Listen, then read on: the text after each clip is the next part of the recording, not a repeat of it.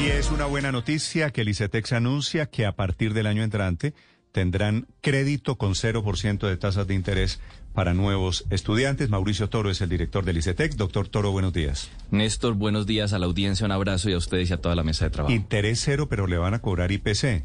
IPC, que es el valor del Entonces dinero. no es interés cero, digamos, para ser claros tampoco. No, es interés cero porque nosotros cobramos IPC más una tasa de interés. Tenemos tasas de interés del 7, del 9, del 12%. Hoy solamente sería el IPC, que es el valor del dinero. De es la un inflación, interés, sí. es la inflación nomás. De acuerdo.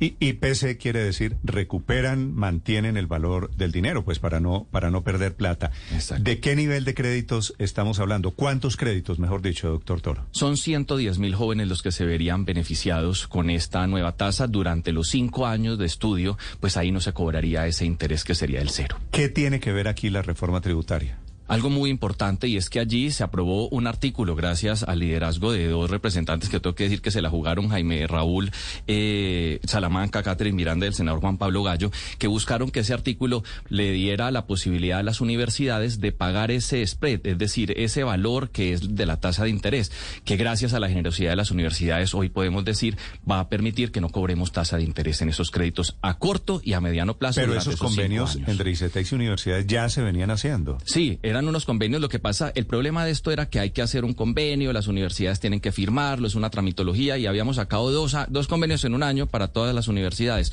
Hoy se hace de manera automática, nos da una seguridad jurídica y facilitamos así que las universidades lo puedan asumir. Esto beneficia a las universidades además porque más jóvenes van a poder ingresar a ellas. ¿Por, por qué beneficia a las universidades? En primer lugar, porque hoy nosotros podemos hacer el giro de ese préstamo. Hoy muchas de ellas les estaba tocando montar su equipo de préstamos porque nosotros teníamos que cobrar una tasa del 7 o del 9. ¿Ustedes le, le giran a la universidad o al estudiante? A la universidad pagamos el semestre del estudiante que viene y asume un Y crédito por con eso había que hacer el convenio con las universidades. Claro, para que nosotros así, entonces no tuviéramos que poner esa tasa de interés, pero entonces las universidades decían, mientras hacemos un convenio, pues yo más bien presto, pero les tocaba montar todos unos equipos de cobro y de cobranza, que no es su core.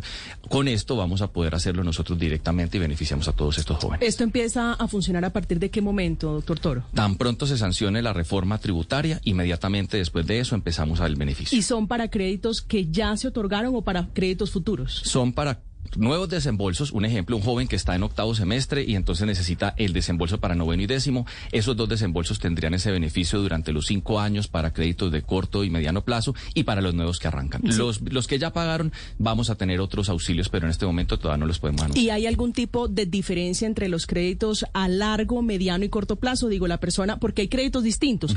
¿Cómo va a funcionar puntualmente para ese tipo de créditos? Esto va para los créditos de corto plazo y de mediano plazo, porque los de largo ya tienen un subsidio de tasa, ya tienen unos auxilios y por eso están beneficiados. Doctor eh, Toro, ¿cuántos créditos tiene, cuántos usuarios tiene el ICETEX? Son 950 mil créditos que tiene el ICETEX, que están divididos en dos partes. 550 mil más o menos que hacen parte de fondos en administración que son condonables al 100, al 50 o al 25%, donde el joven solo lleva el acta de grado y se condona ese crédito de- del joven. Y hay 400 mil más o menos que son reembolsables, es decir, que tienen que pagar una tasa de interés. Unos de ese grupo tienen subsidio de tasa ya y tienen adicionalmente Entonces, aquí, ¿cuál es la gracia? Si hay la, la inmensa mayoría de los 900, 550 son condonables, aquí, ¿cuál es la gracia? 110 mil que tienen unas tasas elevadísimas, que es un número muy grande de jóvenes que tienen tasas del 7, del 9 y del 12% más IPC. Esos 110 mil son los que ¿Y están a esos ahogados. por qué no les condonaban la deuda? ¿O por qué les cobraban intereses tan altos? Porque no tienen una condición especial como no ser víctimas del conflicto, negritudes, cisbenizados del nivel 1 al 3, es decir, son personas que por sus condiciones socioeconómicas no tienen acceso a ningún beneficio, pero no son ricos. Entonces vamos a poner esto en niveles de estratos. Una persona 4, 5 y 6, una persona 4 no es rica, pero no tiene el beneficio ni de condonación ni de subsidio de tasa. Ahí están esos 110 Los, mil. los 550 mil que son condonables son de los estratos más vulnerables, Vulnerables. más bajos. Exactamente, hacen parte de fondos. Ahí hay fondos, por ejemplo, de negritudes, de indígenas, de víctimas del conflicto. Estos los abren las alcaldías y gobernaciones para beneficiar Por a su eso, pero, población. a ver, de los 900 hay 550 mil que son condonables, esos no tienen problema. Esos no tienen lío. Y de los 400 mil otros largos, 110 mil van a recibir el beneficio que usted está anunciando. Exactamente. ¿Y por qué no los 400 mil? Porque el resto de esos cuatro, de esos, quitas tú los 110 mil y lo que queda, ya tienen un subsidio de algún tipo. Tienen o el beneficio de condonación del 25% o tienen un subsidio en especial de subsidio de tasa y manutención. Es decir, ellos ya tienen unas ayudas. El problema duro está en esos 110 mil jóvenes que están ahorcados con esos créditos y que tienen unas tasas enormes. Una familia estrato 4 que tiene dos muchachos en la universidad, les toca pagar unas cuotas enormes y no es gente millonaria, pero no son estrato 3 para tener el beneficio y entonces los deja por fuera y lo necesitan. Y, con inflación del 13%. Pero el otro anuncio, eh, doctor Toro, es que el ICETEX dejará de capitalizar intereses. ¿Eso qué significa? Claro, durante esos cinco años de carrera del joven, lo que va pasando es que se va acumulando un interés. El interés que está cobrando hoy el ICETEX es, va hasta el IPC más 12 puntos. Y entonces en el es primer una- semestre... Eso, eso es una barbaridad, ¿no? Eso es demasiado, eso o sea, es una con, locura. con inflación de 13%, los muchachos terminan pagando intereses de 25%. que es casi que decirles, vea, mejor cómprese una moto que le prestan al 7. Eso es un mensaje negativo y por eso estamos haciendo este esfuerzo que tengo que decir se hace gracias a la directriz del presidente de la República y del ministro de Educación. Poder ayudar a esos jóvenes para que tengan una tasa decente. De otra manera, pues no lo podrían pagar. ¿La capitalización de intereses se acaba? En esos cinco años se acaba. ¿Por qué? Porque no se cobra interés. Antes, durante esos cinco años, se acumulaban intereses sobre intereses en la medida en que el joven iba avanzando. Y luego terminaba y decía, oiga, ¿yo por qué terminé? Voy a dar un ejemplo. Cinco millones en promedio puede estar costando una universidad. Pues tenemos universidades de 18 y 20 y universidades de 2 o 3. Vámonos al 5, que es más o menos lo que nosotros prestamos. Son 10 semestres, 50 millones. Y cuando el joven termina, pero venga, ¿yo por qué debo 70? Porque es que durante esos cinco años se le cobró el interés y se le capitalizó. Pero es que yo estaba estudiando. Esto es lo que no va a pasar hoy. Durante esos cinco años ni se capitaliza ni se cobra interés. El joven sale debiendo lo que pidió prestado y a partir de ahí pues ya empieza el cobro de intereses que Ve, le pero, va doctor a Toro, un poco. ¿Dejará de capitalizar intereses solo para estos 110 mil eh, eh, usuarios del ICETEX que tendrán IPC más cero? El Es- resto sí.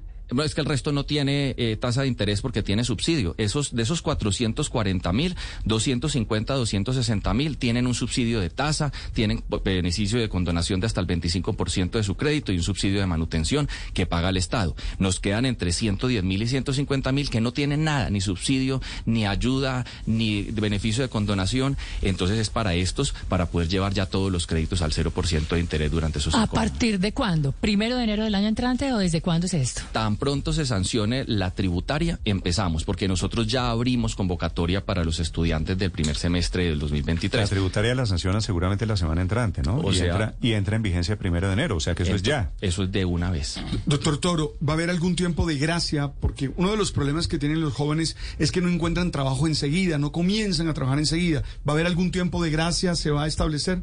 Hoy tienen un periodo de gracia de un año, lo cual es escaso porque en Colombia un joven se demora mucho más de un año en conseguir trabajo. En la reforma que vamos a presentar vamos a lograr que haya más tiempo de periodo de gracia de tal manera que el joven pueda conseguir trabajo y vamos a lanzar también un piloto de un mecanismo que se llama eh, financiación contingente del ingreso, donde el joven no paga más allá del 20% de su salario en cuota, no se cobra mientras está en desempleo, se activa el cobro mientras emplea, pero además no se capitaliza intereses. En eso estamos, eso es un modelo eh, australiano que nos obliga además una ley del 2016 que es muy interesante. Vamos a arrancar ese piloto, pero mientras tanto ampliar el periodo de gracia será un proyecto usted, doctor. Toro, de casualidad estudió con préstamo del ICETEX. Fui codeudor de mi hermano. Sí. Y, y- ah, no, y- pero eso sí es. Yo también tengo una tía que vive en Medellín, pero eso ¿qué tiene que ver? No, pues que codeudor de mi hermano es que si no conseguía trabajo me pero tocaba responder a mí la angustia mía. Fuera eso me quitaba capacidad de endeudamiento porque debía lo de mi hermano. Es que, es que le pregunto, porque, ¿por qué a la gente de estratos altos, digamos 4, 5 y 6, le pregunta aquí un oyente, eh, ¿por qué a esos sí le cobran esos intereses de usura altísimos y a los otros no les van a cobrar intereses? Es decir, si el ICETEX es para estudiantes, sin importar si es un estudiante de una familia pudiente o no, ¿por qué tienen que cobrarle estos intereses un poquito confiscatorios? Es la misma pregunta que nos hacíamos cuando llegamos. Esto es injusto, por eso hoy no va a ocurrir más, porque estos 110 Pero no va a ocurrir para los estudiantes los más pobres. Pero digo, tampoco tiene sentido que los estudiantes siguen siendo estudiantes, así sean de familias de estratos 4 o 5 o 6, Es- ¿por qué a esos estudiantes le cobran intereses de 20 y pico, 30%? Es que este beneficio va para justo ese sector que no tiene hoy el beneficio. Es decir, hoy quienes están beneficiados son los más vulnerables. Estos 110 mil están dentro de ese percentil que se supone son 4, 5 y 6, pero que no es que sean ricos y por eso los va a beneficiar. Eran los que estaban descubiertos, que no tenían un subsidio de tasa y tienen una tasa absurda. Es que estas tasas no se ven en ningún país del mundo, una Por tasa tan por elevada. eso le pregunto, porque es que cuando hay una entidad estatal para ayudar a los estudiantes no puede funcionar con el mismo criterio de un banco. De acuerdo. Y el ICETEX venía cobrando intereses superiores, casi superiores a los de un banco. Es que o sea, era más fácil ir a donde el señor Sarmiento Angulo a que le prestara que ir a donde el Estado a que prestara. De acuerdo, porque en el 2005 se hizo una transformación de la entidad en una entidad financiera de carácter especial, en un banco. Y parte de la humanización de lo que estamos hablando por instrucciones del presidente es cómo volvemos estos créditos sociales, porque es que no se están comprando un carro, un reloj, están estudiando y eso beneficia a la nación. Por eso esta tasa de interés cero va para todos los jóvenes que hoy no tenían ningún auxilio, que están enmarcados en ese grupo etario de los Ahora, ¿cómo va a ser? Claro, la universidad y no el estudiante el que va a asumir el costo de los intereses. ¿Qué posibilidad hay que las, las universidades tomen entonces la decisión de subir las matrículas?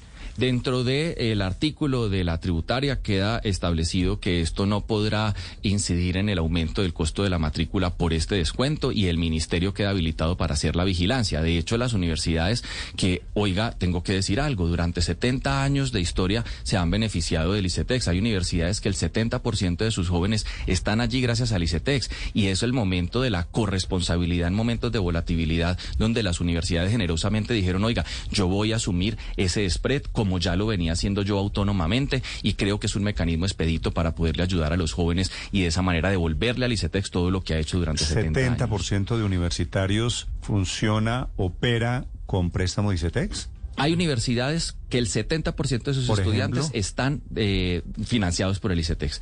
Eh, son demasiadas y no tengo la cifra aquí clara de cuáles son. Hay otras que tienen el 30, el 20, pero hay universidades que tienen casi que existen gracias a que el ICETEX financia a sus estudiantes. Y, y cuando usted dice es la hora de devolver, ¿a qué se refiere?